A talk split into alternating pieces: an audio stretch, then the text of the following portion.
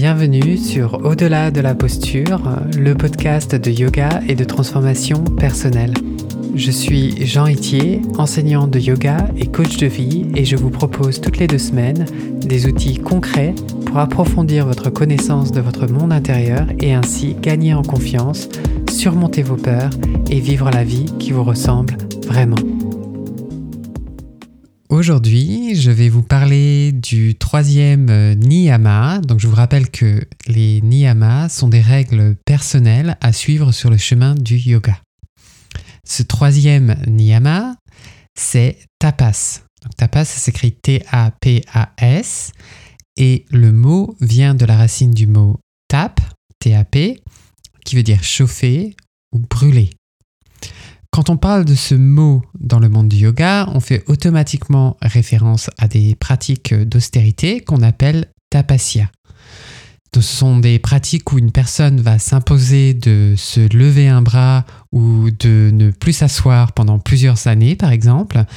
Et euh, le but de ces pratiques, c'est d'intérioriser le feu de la transformation et de manipuler la matière pour s'ouvrir à la vérité supérieure.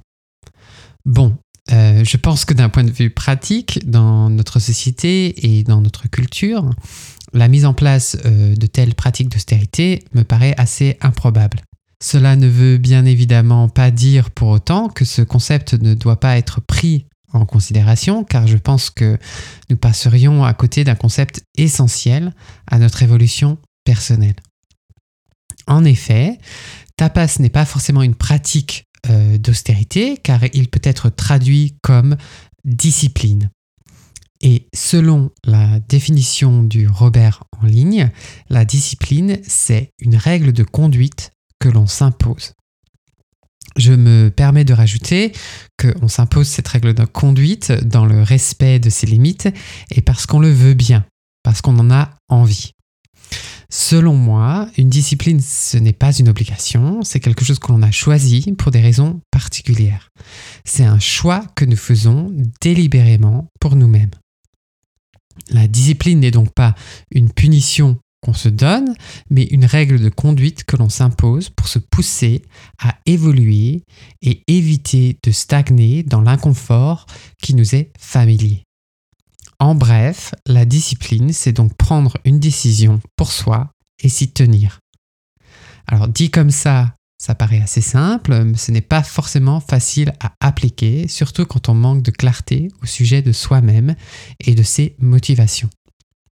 Donc, si vous avez essayé de mettre en place un nouveau régime alimentaire ou euh, une nouvelle pratique de méditation, euh, une pratique sportive, un projet artistique ou professionnel, et que vous n'y êtes pas arrivé, ou en tout cas vous n'êtes pas arrivé à vous y tenir, je pense que cet épisode sur Tapas va vous permettre de comprendre pourquoi, pour que vous puissiez enfin mettre cette nouvelle habitude en place et vous y tenir.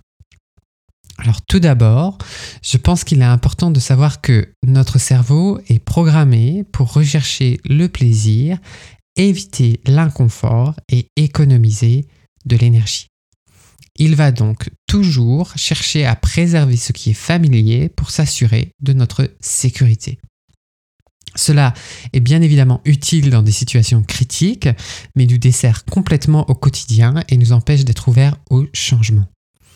Il y a donc, selon votre cerveau, un avantage à ne pas passer à l'action, à ne pas faire quelque chose que vous désirez pour vous-même.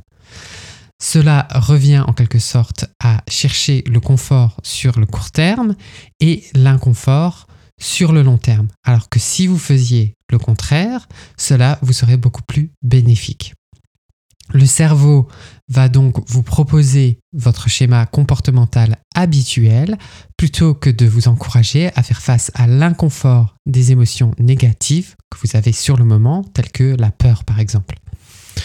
Donc, plutôt que de méditer, vous allez décider de rester au lit une demi-heure de plus. Plutôt que d'attendre l'heure du repas, vous allez grignoter. Plutôt que de faire du yoga, vous allez regarder Netflix.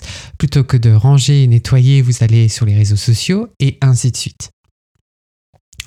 Donc tout ça c'est très bien, mais vous allez me dire, euh, enfin en tout cas probablement, euh, mais alors quelle est la solution à ce problème? Alors pour traverser l'inconfort initial que notre cerveau veut éviter à tout prix, il va vous falloir deux choses. Une bonne raison et une intention particulière car la volonté seule ne marche que sur le court terme. On le voit très bien lors de la prise de nouvelles résolutions à la nouvelle année. Donc par exemple, on décide de se remettre au sport en janvier et mi-février, on a du mal à se motiver pour aller à la salle de gym et on continue à payer son abonnement pour se donner l'illusion de ne pas avoir abandonné jusqu'à ce que finalement on accepte la réalité des choses euh, et on accepte surtout qu'on ne va pas y retourner et on annule tout. Il faut donc une bonne raison et une bonne intention, car si votre raison pour reprendre une activité, physique est que vous pensez que vous êtes trop grosse, trop gros, trop maigre, pas assez musclé, euh, en bref que vous, vous n'aimez pas votre corps, ou en tout cas vous ne vous aimez pas tel que vous êtes, vous allez utiliser la haine de soi comme carburant. Et donc, cela va rendre votre expérience désagréable. Il se peut aussi que vous le fassiez parce que votre médecin vous l'a dit ou parce que vous savez intellectuellement que c'est bon pour la santé, mais le problème avec ce genre de raison, c'est que ce n'est pas vous qui l'avez choisi, elle vous a été donnée par une source extérieure et donc vous ne tiendrez pas sur la durée car vous le faites par obligation. Il est donc essentiel de vous demander pourquoi vous voulez mettre cette nouvelle habitude en place. Donc, pensez-vous que cette raison soit une bonne raison pour vous? Le faites-vous pour prendre soin de vous, pour votre santé mentale et physique, euh, pour être à l'écoute de votre corps, euh, de vos limites, euh, par amour pour vous-même? En tout cas, quelle que soit la raison, il est important qu'elle soit assez bonne pour qu'elle génère cette motivation, donc ce, feu intérieur dont on parlait avec Tapas, pour votre mise en mouvement dans la direction que vous souhaitez.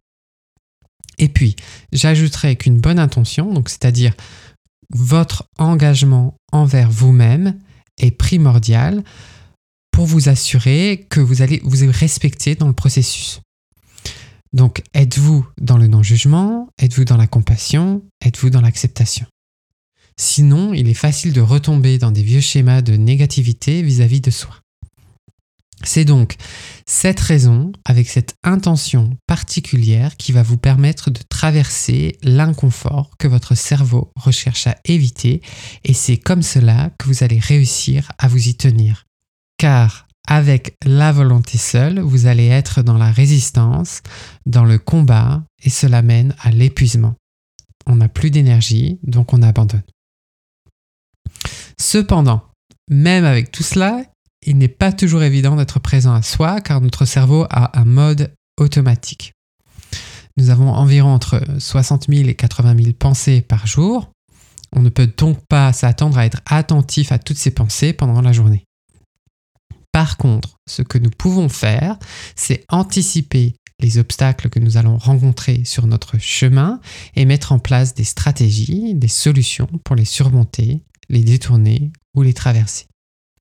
On peut par exemple organiser notre environnement de vie ou professionnel en fonction de la nouvelle habitude qu'on veut cultiver. On peut dérouler son tapis de, yoga le matin pour se rappeler de pratiquer quand on rentre du travail. Mais attention, cette technique ne marche seulement, en tout cas ça marche seulement à condition d'avoir une certaine conscience de soi, car sinon, on peut tout à fait rentrer chez soi et enjamber le tapis qui fait désormais partie de notre décor, comme si notre salon était un studio de yoga dans lequel on ne pratique pas. Il est donc bon d'avoir une bonne raison et une bonne intention, d'identifier les obstacles mentaux et circonstanciels auxquels nous allons peut-être faire face, afin de décider à l'avance des solutions que nous allons mettre en place pour les surmonter.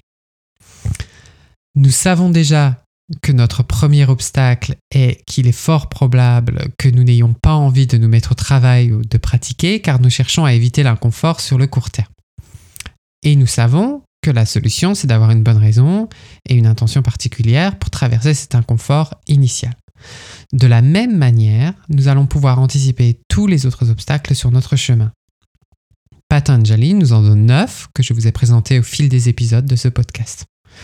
On peut donc savoir à l'avance si on a tendance à être fatigué physiquement, si on a besoin d'un moment de transition quand on passe d'une activité à une autre, si le matin c'est plus ou moins facile que le soir, si on risque d'être dérangé, si on a tendance à se laisser distraire par son téléphone portable par exemple.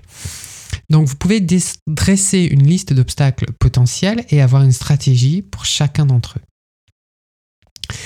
Donc vous voyez bien que définir tapas comme une discipline, donc comme une règle de conduite que l'on s'impose plutôt qu'une pratique d'austérité, nous permet de voir que ce concept nous donne une base solide, un terrain fertile qui, si nous l'appliquons dans le respect de nos limites, nous permet de grandir, d'évoluer et de nous transformer personnellement et de manière durable. Je vous remercie pour votre écoute et je vous dis à dans deux semaines. Si vous aimez ce podcast, je pense que vous allez aimer mon programme de coaching où je vous donne les clés pour vous libérer du poids des émotions négatives telles que l'anxiété et le doute afin de vivre la vie qui vous ressemble vraiment. Vous retrouverez toutes les informations sur mon site yogatherapie.fr. Pour ne manquer aucun épisode, abonnez-vous à la plateforme de votre choix, n'hésitez pas à laisser un avis et à le partager. Inscrivez-vous sur yogatherapie.fr pour recevoir par email des méditations et des pratiques guidées gratuitement. Yoga c'est en un mot et au pluriel.